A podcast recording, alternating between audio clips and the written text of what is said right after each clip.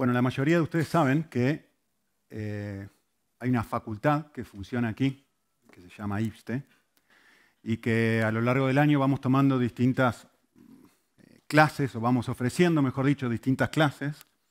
Eh, en este momento vino una profesora que de Alemania, en realidad ella es alemana, pero viene de Barcelona, que está enseñando una clase de consejería bíblica.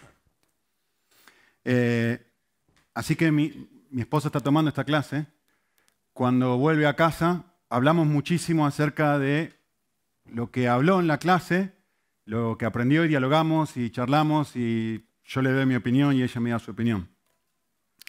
Eh, así que tengo varias cosas que, sobre este tema bastante frescas. Así que yo quisiera hacerles una pregunta, creo que es una pregunta extremadamente importante, pero muy importante, y, resolver esta pregunta eh, te va a ayudar no solamente a ti como persona, sino te va a ayudar a ayudar a otros, que finalmente es el objetivo de la consejería. ¿no? Eh, yo quisiera que pienses esto. ¿Cuál es el objetivo último de la consejería bíblica?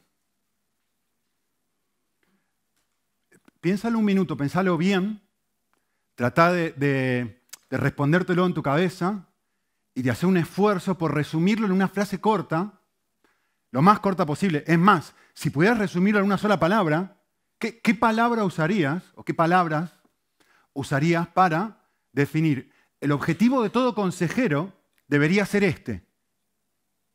¿Qué, dirías en tu cabeza? Eh, por supuesto que hay personas que dedican mucho de su esfuerzo y tiempo y ministerio a aconsejar, pero la Biblia habla de que todos nos estamos aconsejando el uno al otro constantemente, ¿no? Aconsejados los unos a los otros. Entonces esto es parte de algo que todos hacemos. ¿sí? Así que es importante que tengas una buena respuesta a esto, porque constantemente estamos influenciando en los demás, estamos siendo una forma de, eh, influencia sobre otros. Así que, ¿qué dirías? ¿Qué dirías? En una frase, en una palabra, ¿qué dirías? Eh, yo quisiera darte cuál es, para mí, y no solo para mí, sino para muchos otros, cuál es la respuesta más bíblica a esta pregunta. Y lo voy a responder una frase, pero alcanza con una sola palabra, miren. El objetivo último de la consejería bíblica es ayudar a la persona a enamorarse de Dios.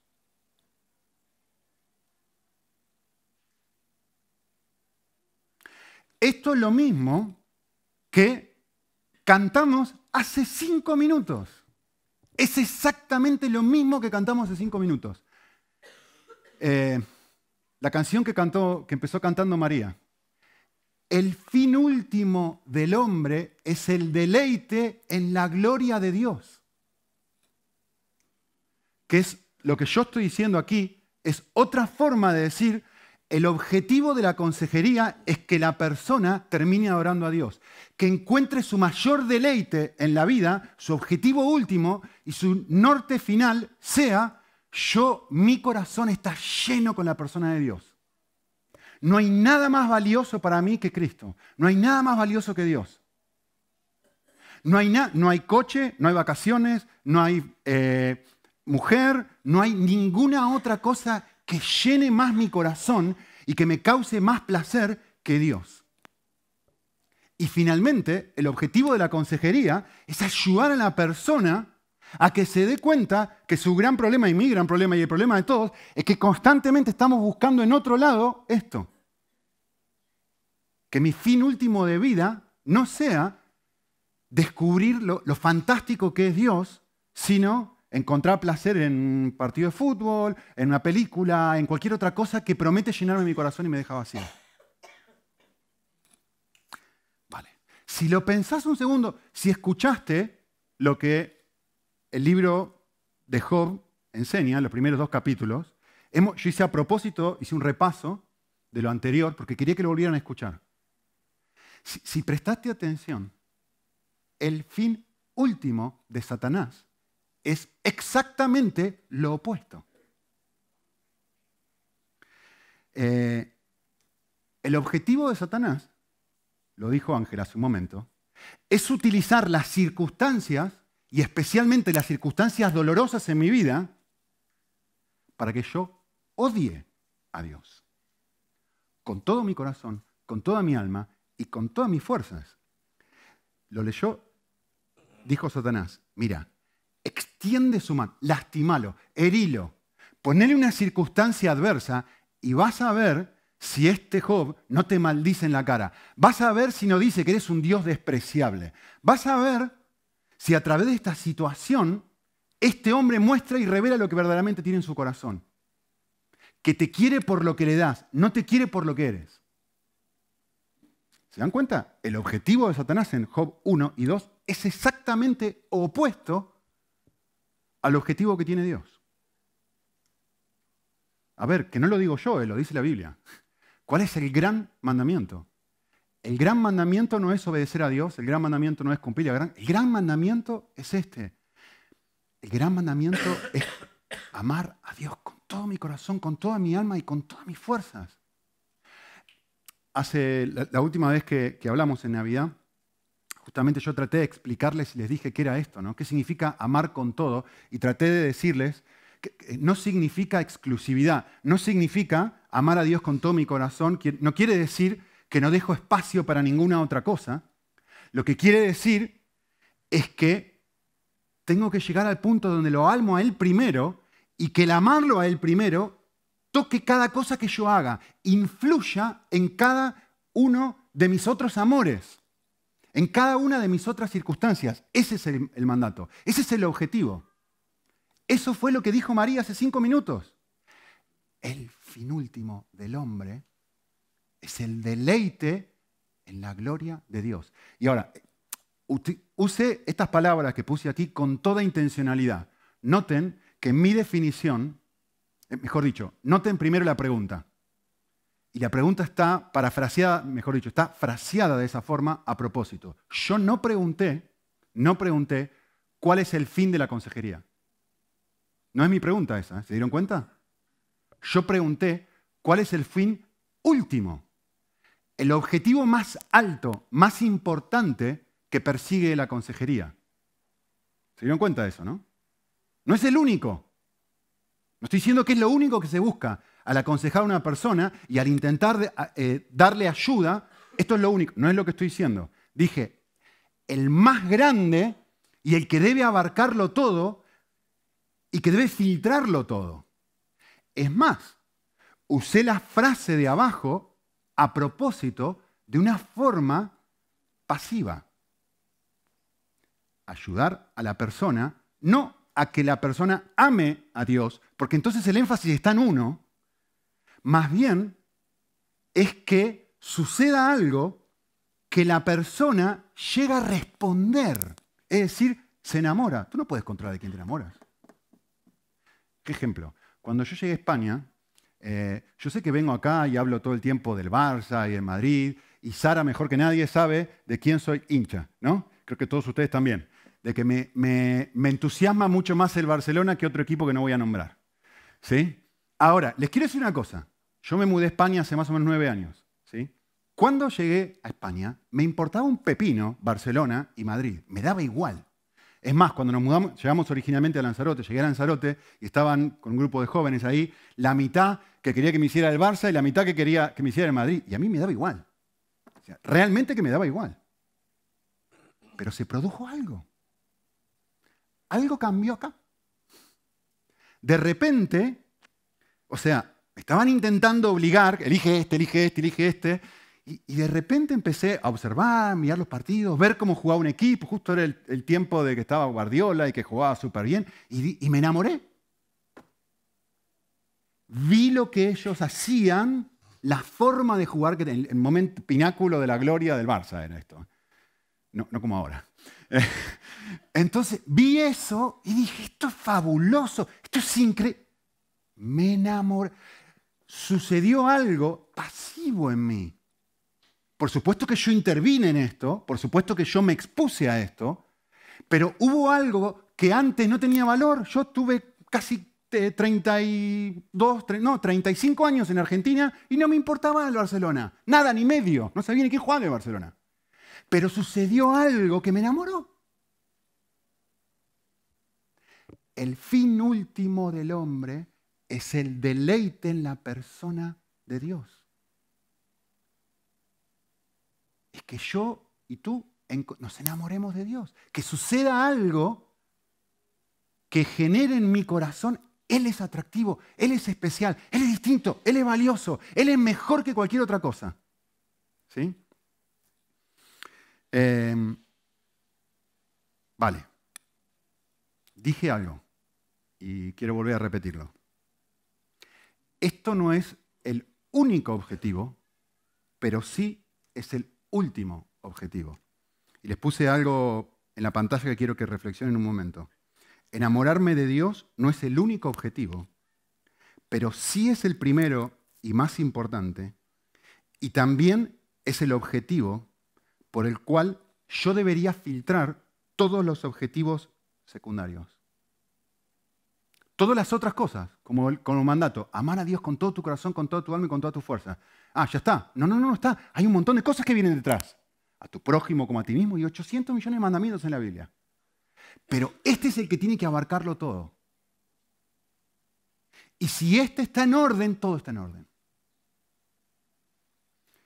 Entonces, si estás aconsejando a alguien o si estás pensando en esto, la, la pregunta que uno tiene que hacerse, si este es el fin último, es, cómo yo puedo ser un instrumento para que esta persona se enamore más de Dios.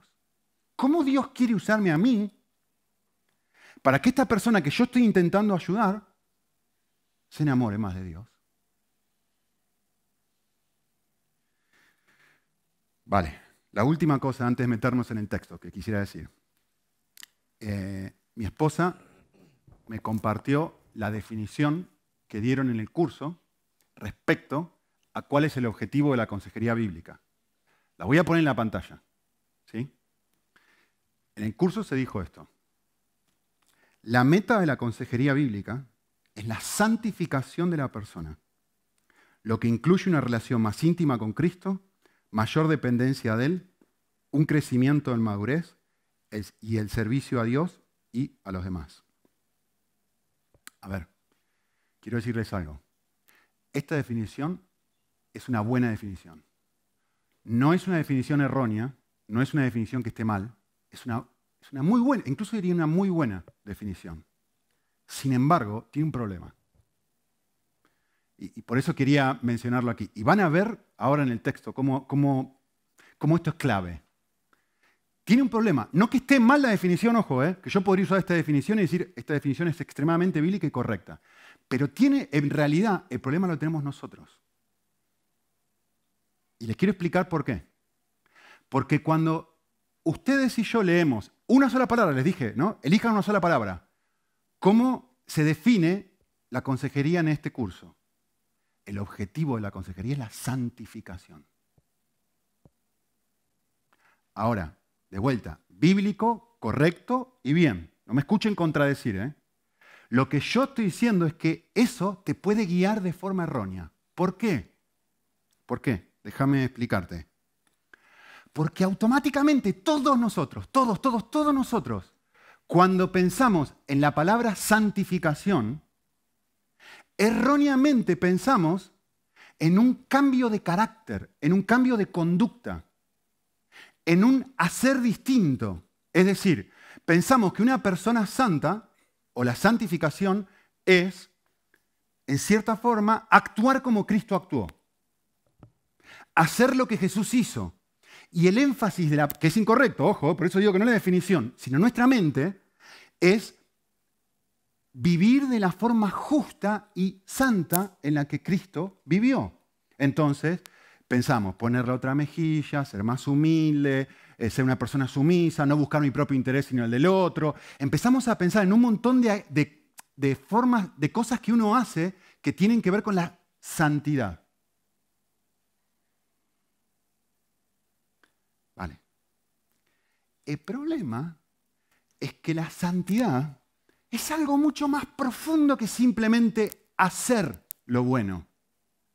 La santidad tiene que ver con amar lo bueno que es muy distinto. Es muy distinto una cosa de otra. Una cosa es hacer lo bueno, otra cosa es encontrar deleite en lo bueno. Es más, te lo diría de esta forma. Otra cosa es amar a Dios al hacer lo bueno. El fin último del hombre es el deleite en la gloria de Dios. Por eso dije el último, no el único.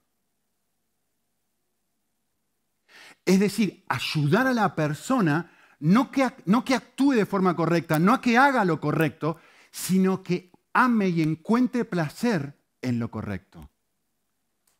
A que todo lo que haga sea tocado, sea filtrado, sea influenciado por esta realidad de que se siente amado por Dios, se siente, está experimentando el Evangelio en lo profundo de su persona. ¿Lo ven? Por eso, el, el objetivo último de la consejería es que sea transformado lo que la persona ama. No simplemente lo que hace, no simplemente su conducta, sino que la persona llegue a amar más a Dios. Ese es el punto. El resultado de esta realidad es una vida de santidad, mayor dependencia, un crecimiento, madurez, servicio a Dios y servicio a otros. Eso es el resultado, no es el objetivo último. ¿Me, explico la diferencia entre una cosa y otra? Me parece muy, muy, muy importante eso, muy importante entender la diferencia, porque entonces tú vas a ayudar a una persona no pensando, tengo que ayudarla a que sea santa. No, tengo que hablar con esta persona con los lentes de decir, yo tengo que ayudar a esta persona de tal forma que esta persona termine enamorada de Dios. Si termina enamorada de Dios, va a ser santa, va a depender de Él, va a tener un crecimiento en madurez, va a servir a otros, va a servir a los demás. ¿Entienden la diferencia de énfasis?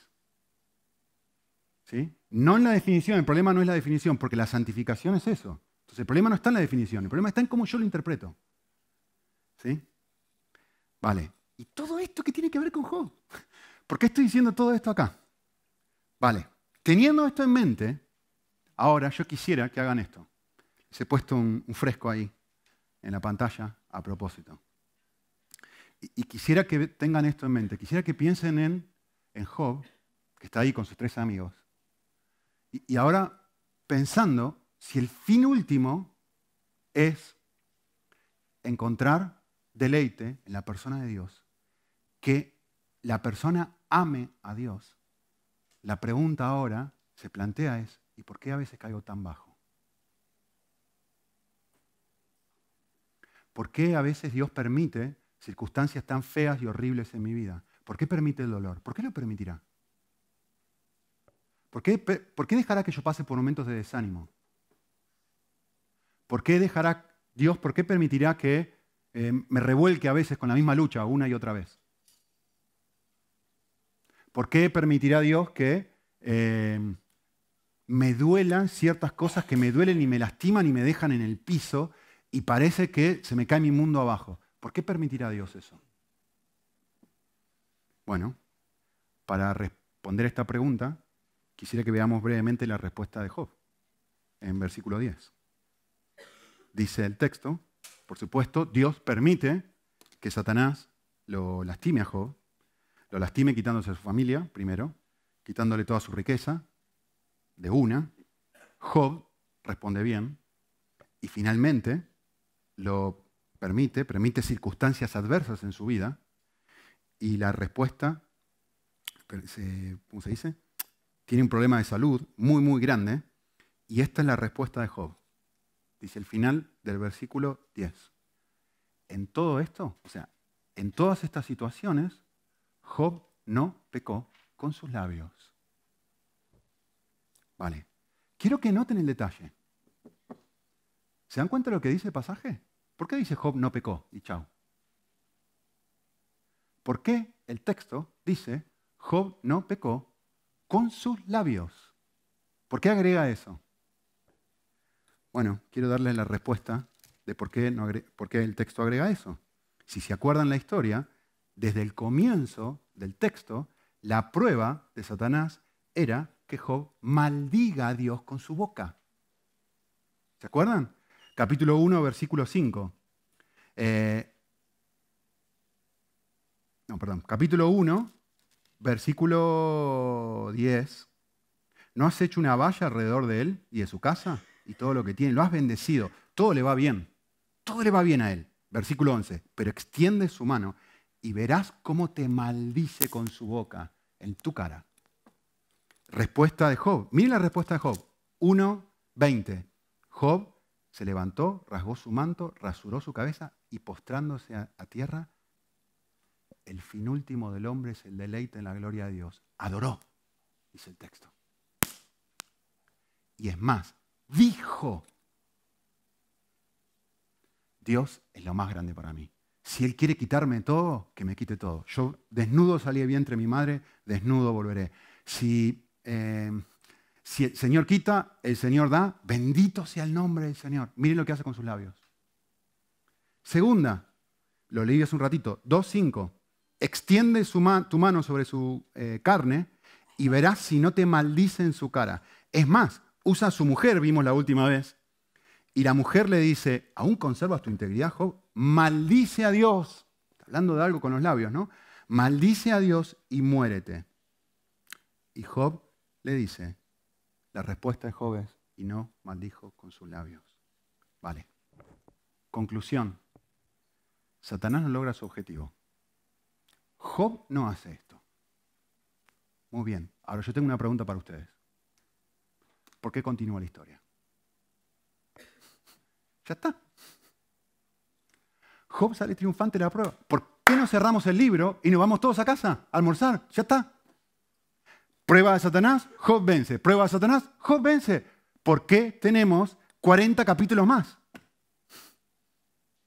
¿Cuál es el punto si ya venció la prueba? Bien, yo quisiera hacer algo ahora. Yo quisiera recordarles a todos algo que hemos visto, pero que es importante volver a mirar. Y quiero que piensen en todo el libro de Job. Ahí tienen un panorama de todo el libro. El libro estaba dividido en tres partes, ¿se acuerdan? El prólogo, que es esta parte, en donde Satanás pierde, perdón, Job pierde su riqueza y su salud. Luego hay 38 capítulos en donde constantemente viene gente, él pasa por momentos buenos, por momentos malos, por momentos donde está maldiciendo, entre paréntesis, el día en que nació. Eh, se está quejando, está bien, está mal, está triste, llora, viene gente, lo aconseja, lo aconseja mal. O sea, pasa por un 38 capítulos en eso. Y luego, al final del libro, los últimos dos capítulos, ¿sí? es una restauración donde Job, donde pasa algo y Job se recupera y, Job, y Dios le vuelve a dar todo. Todo es más, el doble de lo que tenía antes. Muy bien. Pregunta. ¿Dónde pasa más tiempo el autor? ¿A qué le dedica más espacio? ¿Se acuerdan la ley de proporción, no? La cantidad de espacio que un autor le dedica a un determinado tema me indica qué es importante para ese autor. Miren, dos capítulos solamente sobre esto, dos capítulos, lo que acabo de hablar, dos capítulos sobre la restauración de Job, 38 capítulos en esta lucha interna que Job tiene, malos consejos, momentos de dolor, momentos de triunfo, momentos de caída, pero más que nada, momentos difíciles, momentos de espera, momentos de no entender lo que está pasando, momentos de no ser capaz de reflexionar y decir, ¿pero qué hice yo? ¿Por qué? ¿Saben la cantidad de veces que aparecen durante esos 38 eh, capítulos palabra por qué? ¿Por qué? ¿Por qué? ¿Por qué? Y gente que viene y le da mal consejo y le dice, algo hiciste mal. Vale. Quisiera hacer dos observaciones sobre esto. La primera de ellas, espiritualmente hablando, Job se sana antes de que Dios arregle sus circunstancias para mí es muy, muy, muy importante. Es fácil, cuando uno lee el final, el libro de Job y conoce la historia, es muy tentador pensar, no importa, finalmente Dios le devuelve el doble de lo que este hombre vivió. Pero es muy importante entender, lo vamos a ver en un minuto, que antes que Dios, en cierta forma, le devuelva todo, Job se arrepiente y se sana. Me refiero a nivel del corazón. ¿eh? Se da cuenta, se, recuerda, ¿no? Me retracto y me arrepiento en polvo y ceniza, dice el capítulo 42. hay un proceso en donde él comprende algo y dice, ahora yo entiendo algo que antes no entendía. Y estos 38 capítulos me ayudaron a mí a entender esto que de ninguna otra forma yo hubiera entendido. Después que entiende eso, Dios arregla sus circunstancias, no antes. Sigue igual hasta ese momento, todo. La parte más larga del libro. Vale. Eh, pensá que, ahora trata de actualizar esto a tu propia vida. Pensá en algo que tú quieres, en una circunstancia que tú, quisieras cambiar, que tú quisieras que fuera diferente. Cualquier circunstancia. ¿Sí? En tu mente, por lo menos en la mía, ¿cuándo voy a estar bien? ¿Saben cuál es mi respuesta a esto? Cuando yo obtenga lo que quiero. En mi mente yo pienso eso. Yo tengo una circunstancia adversa que no me agrada, que no es lo que yo quiero, y yo estoy pensando, ¿cuándo voy a estar bien? Cuando esto cambie. Cuando esto sea diferente, yo voy a estar bien. En el libro de Job, y de hecho en toda la Biblia, ¿cuándo yo voy a estar sano? ¿Cuándo yo realmente voy a estar bien? ¿Cuándo Dios me va a dar lo que quiero? Para que se produzca esto, primero tengo que estar sano. Job cambia antes de que Dios le diga, aquí tienes esto, todo el doble, otra vez. Estuve en Argentina, ya lo saben, hace un tiempo atrás, y hablé sobre el noviazgo, ¿no? Y para mí no hay un ejemplo más clásico y más obvio que esto, ¿no? Todo el mundo piensa, piensen cuando éramos jóvenes, ¿no? Bueno, mi, esposo, cuando tenga una novia, cuando tenga un novio, cuando tenga esto, cuando tenga lo otro, y la realidad es, mi esposa, mi esposo no me completa, mi esposa me complementa. Yo estoy completo o incompleto antes de ponerme novio de casarme.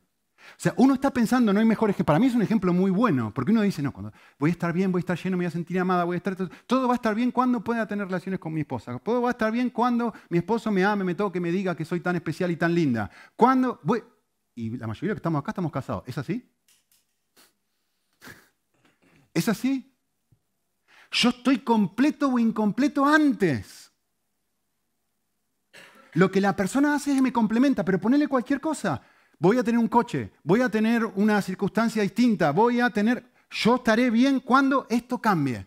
Y la realidad de lo que vemos en el libro de Job es que Dios permite 38 capítulos para, y lo deja Job lidiar y luchar y permite malos consejos y circunstancias adversas para que este hombre sea sano antes y luego después, ahora sí no hay problema. Vale. Dios sana a Job antes de cambiar las circunstancias, no dándole lo que quiere. Un buen principio para la consejería, entre paréntesis. ¿eh? Porque la gente quiere lo que quiere, pero lo que la gente necesita, ¿qué es? Lo que Job va a aprender en un segundo, lo que la gente necesita es interiorizar el fin último del hombre, lo que realmente te va a causar deleite, es la persona de Dios. Tú quieres deleite aquí, pero tengo que ayudarte a darte cuenta de que el deleite máximo está aquí. Y, todo el mundo, todos, me incluyo por supuesto, resistimos esto, porque lo que queremos es que cambie la circunstancia. Segunda observación, muy relacionada con esta. Job detiene, perdón, Dios detiene, Dios frena su bendición hasta que Job lo vuelve a atesorar. Quiero, voy a repetir esta idea. Job responde de forma impecable a los dos ataques de Satanás. De forma impecable. Conclusión obvia. Esto quiere decir, en inglés sería out of the hook, que Dios está libre, ya no está enganchado para tener que no bendecir su vida. No, no, no. Ya está libre para poder volver a bendecirlo. Sin embargo, no lo hace. Espera 38 capítulos. Ya está. Ya se acabó el tiempo de prueba. Respondió bien. Cerremos el libro, vayamos a otra cosa. No. Espera 38 capítulos para devolverle todo lo que Satanás le ha quitado. El doble. Todo, ¿eh? Vale. Conclusión o implicancia obvia. Ahora es Dios el que está probando a Job, no Satanás. Ahora es Dios. Ya no está atado. Ahora está libre. Y sin embargo no hace nada. ¿Por qué? El texto lo va mostrando. porque quiere que Job pase por estos 38 momentos difíciles en su vida para que llegue el capítulo 42 y diga algo fabuloso. ¿Qué dijimos al principio? ¿Cuál es el objetivo último de las experiencias de dolor? ¿Cuál es el objetivo último de la consejería? ¿Cuál es el objetivo último de Dios? En el libro de Job con este hombre, ¿cuál es el objetivo último? No tenemos que averiguarlo, no tenés que especular, el texto te lo dice. Así que mira qué lindo, no tenés que creerme, solamente tenés que leerlo. El punto, el objetivo más grande que tiene el libro es que Job llegue a apreciar a Dios en una nueva dimensión. De oídas te había oído, en el capítulo 1 y capítulo 2, yo había oído de ti. Ahora, ahora mis ojos te ven. Ahora hay algo que yo solamente pude experimentar producto de estos 38 capítulos. Si nos hubiéramos quedado ahí, yo no hubiera podido lograr esta experiencia. Miren, se los voy a decir de otra forma, miren qué valioso que es esto. En los primeros dos capítulos del libro, Job no peca, dice el texto, y no pecó con sus labios. Pero en el final del libro de Job, Job ve a Dios. Ahora mis ojos te ven. El fin último del hombre es el deleite en la gloria de Dios. ¿Cuál es el fin último de todo? ¿Cuál es el fin último del libro? ¿Cuál es el fin último del consejero? ¿Cuál es el fin último de tu vida? ¿Qué es lo que querés para tu vida? Amar a Dios con todo tu corazón, con toda tu alma, con toda tu fuerza. Pero no es, me voy a obligar a amar. No, no, es verlo, es estar enamorado de Él, es poder apreciar quién es Dios y decir, Ahora sí, yo había escuchado mensajes sobre esto. Sí, Nico lo dijo una y otra vez, este cansancio. Ahora, ahora, después de haber sufrido, pasado estas experiencias donde fui, busqué, mordí acá y me quedé vacío. Mordí acá y me quedé vacío. No lo obtuve y me quedé vacío. Sí lo obtuve y sigo vacío. Estoy casado y sigo vacío. Antes de casarme estaba vacío. ¿No será que el objetivo de la vida es otro? ¿No será que estoy buscando en el lugar equivocado? ¿No será que Dios está permitiendo estas situaciones de infelicidad que Satanás está tratando de usar para que yo maldiga a Dios y ves qué Dios horrible tenés. Maldecir en tu cara, olvídate, alejate de Dios. Mira qué horrible es tu vida. Cuando Dios lo que quiere hacer es mostrarte, ¿te das cuenta que seguís buscando en el lugar equivocado? ¿Te das cuenta que el fin último de todo es otro? Es distinto, es diferente y te estoy llevando con cuerdas de amor, dolorosas en el contexto, o seas, cuerdas de amor son cuerdas extremadamente dolorosas. ¿sí? Lo leímos hace un ratito. Jonathan Edwards escribió esto. Dios le ha dado al alma humana dos capacidades centrales. La primera es la del entendimiento, a través de la cual examinamos y juzgamos las cosas. La segunda es la capacidad que nos permite observar las cosas, no como espectadores indiferentes, sino como quienes, agradados o no, agradados, gustando o no gustando, las aprobamos o las rechazamos. El primer entendimiento es meramente especulativo racional. Solo acá. Sí, sí, sí, sí, sí. De oídas. Solo acá. Yo sé que Dios es bueno, yo sé que Dios es soberano, yo sé que Dios me ama, yo sé que es todo lo que necesito, yo sé que el fin último del hombre es la gloria de Dios. Pero el otro conocimiento es el que consiste en las sensaciones del corazón, como cuando se siente la belleza de algo, la afabilidad de algo o la dulzura de algo. Por tanto, no es lo mismo tener la opinión de que Dios es santo y misericordioso a tener la sensación interna del amor y la belleza de su santidad y su gracia. No es lo mismo. Y esto es lo que dice Job. Todo esto ahora es distinto. Antes de oídas, ahora esto es diferente. ¿Qué usó Dios todas las circunstancias adversas? ¿Para qué? Para ver, para percibir, para gustar algo que antes solamente creía aquí. No es lo mismo, dice Edwards, no es lo mismo tener un juicio racional de que la miel es dulce a sentir su dulzura. No es lo mismo. No es lo mismo tenerla en la boca que analizarla en un microscopio y decir, yo puedo ver todas las... No es lo mismo ser un teólogo y poder analizar a Dios, ponerlo abajo de un microscopio, que tener un encuentro con Él. No es lo mismo. No es lo mismo.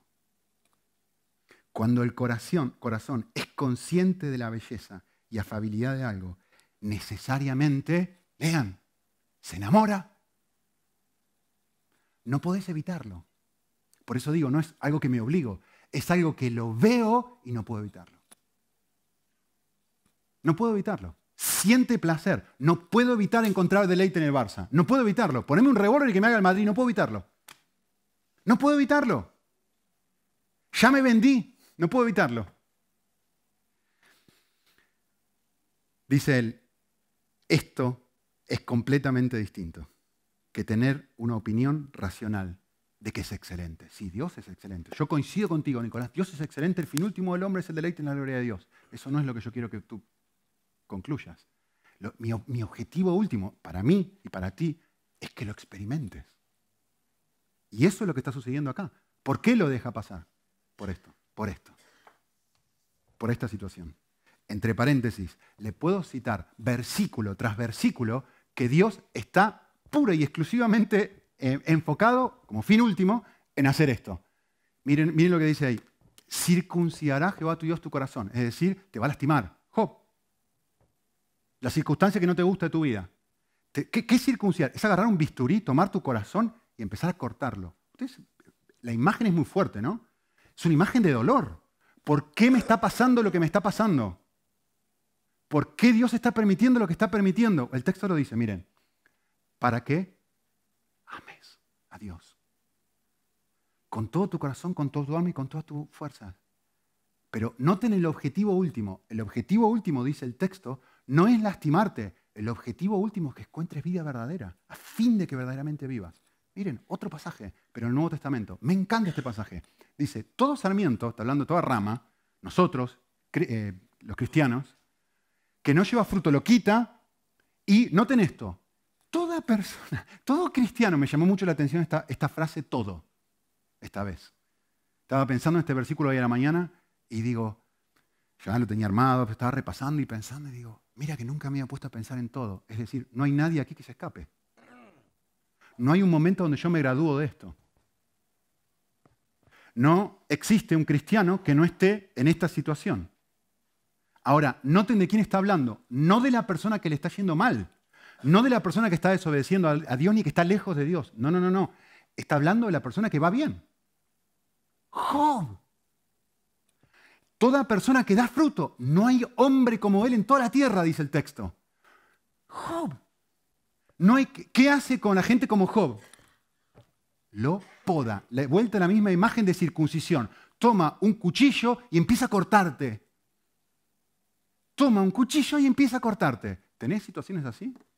Que están queriendo enseñarte algo, que te resistís a aprender, yo digo presente. ¿Para qué? ¿Para lastimarme? No, no, no, no. Para hacerte un árbol, para hacerte un árbol diferente, distinto, fabuloso, con muchísimo fruto. ¿Sí? Vale. Lo último que quisiera decir sobre el texto. ¿Cuál es la respuesta de sus amigos? Muy brevemente. Em, el versículo 11 en adelante nos va a mostrar algo que sucede, porque Job está sufriendo y está sufriendo un montón. ¿sí? Y hay algo que el texto nos muestra, que no, necesitamos mucha evidencia sobre esto, pero cuando uno está sufriendo y está pasando mal, una de las necesidades más grandes que tiene la persona es la necesidad de compañía. ¿sí? Eh, y el texto dice, cuando los tres amigos de Job, Elifaz, Bildad y Sofar, oyeron todo lo que estaba pasando, vinieron, se pusieron de acuerdo, cada uno en su lugar, y dice el texto, muy interesante, ¿no? Dice, se pusieron de acuerdo juntos para condolerse, es decir, dolerse con él. ¿Saben cómo se llama eso? Empatía. ¿Qué es la empatía?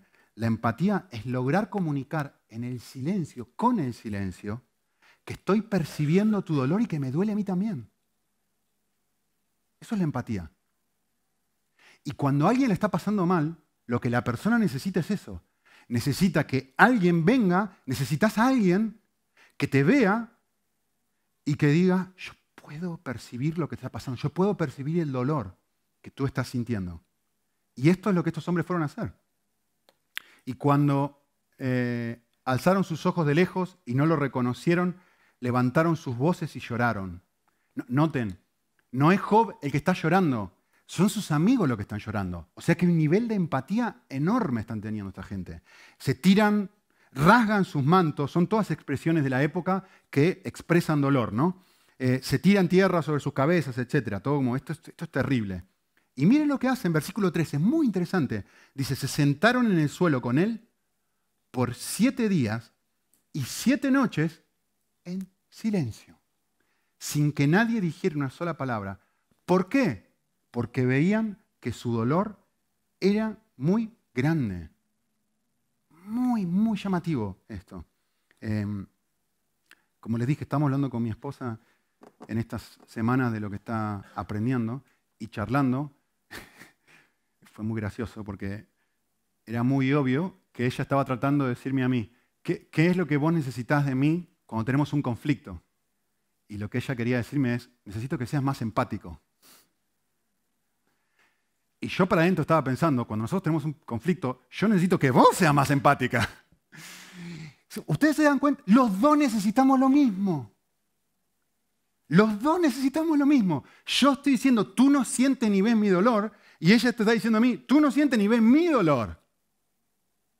Ahora, quiero mostrarles algo muy llamativo del texto. Y es esto. Si conoces el libro de Job, ya sabes dónde voy. Esta gente. A ver, ¿alguna vez tuviste a alguien que vino y estuvo contigo siete días contigo? Siete días.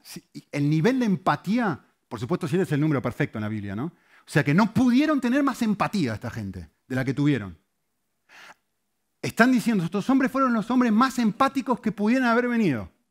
Y sin embargo, son los mismos hombres que en el próximo versículo van a aconsejarlo súper mal y le van a decir un montón de cosas horribles a este hombre. Le van a decir, seguro que te está pasando esto porque pecaste, seguro que esto... Y así, ¿dónde quedó esto, no? Vale. Ningún ser humano puede darte lo que tanto estás buscando. Esto fue una cosa que yo aprendí pensando en este pasaje. Nadie, por mejor empatía, por mejor nivel de amor que tenga, Nadie puede darte lo que tanto estás buscando. Por supuesto, necesitamos la empatía. No estoy diciendo que no necesitamos la empatía de otros, ¿eh? no estoy diciendo eso. Lo que estoy diciendo es que es empatía caída. Y que tarde o temprano esa empatía no puede sanarte. Y que toda la empatía que recibimos de otros, que es necesaria, ¿eh? la Biblia habla de esto, que es muy necesaria, lo único que muestra, o mejor dicho, lo que realmente muestra, no lo único, pero lo que realmente muestra es que esto es una sombra de lo que Dios es capaz de darme. Yo estoy siendo empático contigo, pero finalmente, si te quedas ahí y solamente te quedas con lo que la persona te da y eso te alcanza, te perdiste lo que realmente puede sanarte, que es Cristo. Dice el texto de Hebreos, teniendo un gran sumo sacerdote que trascendió los cielos, Jesús, el Hijo de Dios, retengamos nuestra fe. Porque no tenemos un, sumo sacerdote, miren esto, acá está la palabra. No tenemos alguien que no pueda tener empatía. No tenemos alguien que no pueda tener compasión, compadecerse, sentir el dolor que yo estoy sintiendo. ¿Dolor de qué? Dolor de esos momentos de flaqueza, dolor de esos momentos donde estoy tirado. No, tenemos alguien que ha sido tentado en todo como nosotros. Por lo tanto, acércate confiadamente. Yo quiero que noten dos cosas del texto, porque me he quedado sin tiempo lo voy a decir rápido. Yo quiero que noten que el texto no dice, tenemos un Dios que está en los cielos. Ah, ah. No es lo que dice el texto. El texto dice, tenemos un Dios que trascendió los cielos. ¿Qué es lo que el texto está diciendo? Tenemos un Dios que vino a la tierra, sufrió lo peor que un ser humano podría haber sufrido y luego subió a los cielos. Por eso puede entenderme. Porque Él llevó el peor de los sufrimientos del universo en una cruz. ¿Cuál es la paga de tu pecado? ¿Cuál es la paga de mi pecado?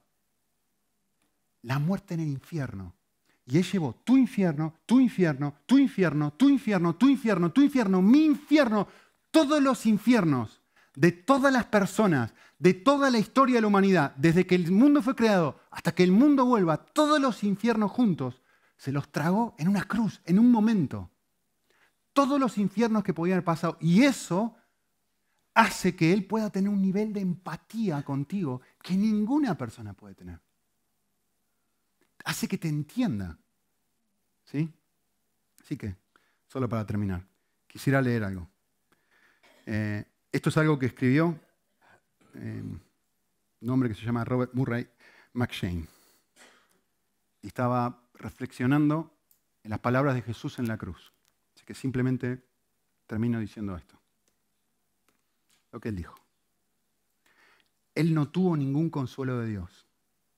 No tuvo Cristo la sensación de que Dios lo amaba. No sintió que Dios se compadecía de él. No sintió que Dios lo apoyaba. Que es lo que él está prometiendo. ¿eh? Dios, Dios había sido su sol, pero ese sol se convirtió en oscuridad. Él estaba sin Dios. Era como si no tuviera Dios. Y todo lo que había sido para él, todo lo que Dios había sido para él, le fue quitado. Fue privado de su Dios sintió, se sintió como los condenados que escuchan al juez decir, esto fue lo que Cristo sintió en la cruz, apártense de mí, pecadores, apártense de mí, malditos, que serán castigados con la destrucción eterna, alejados de la presencia del Señor y de la gloria de su poder. Esto fue lo que sintió. Y esto fue lo que Dios decía de Cristo. Ah, dice este hombre, ese infierno que Cristo sufrió el océano de los sufrimientos de Cristo es insondable. Él fue abandonado en lugar de los pecadores. Por eso, si te acercas a Él, nunca serás abandonado. Dios mío, Dios mío, ¿por qué me has desamparado? La respuesta, por mí. Por mí. El océano de los sufrimientos de Cristo es insondable. Oramos. Señor, yo confieso que me resisto a, buscar el consuelo en ti y exijo constantemente el consuelo en otro lado. Lo busco, veo la inclinación de mi corazón en este sentido. Pero no quiero, no quiero dejar de escuchar hoy en esta mañana tu invitación que me dice, aún así yo te entiendo, aún así te tengo empatía, aún en esa situación, aún en esa actitud interna. Ayúdanos, Señor, a poder aprender lo que Job aprendió al final de su vida.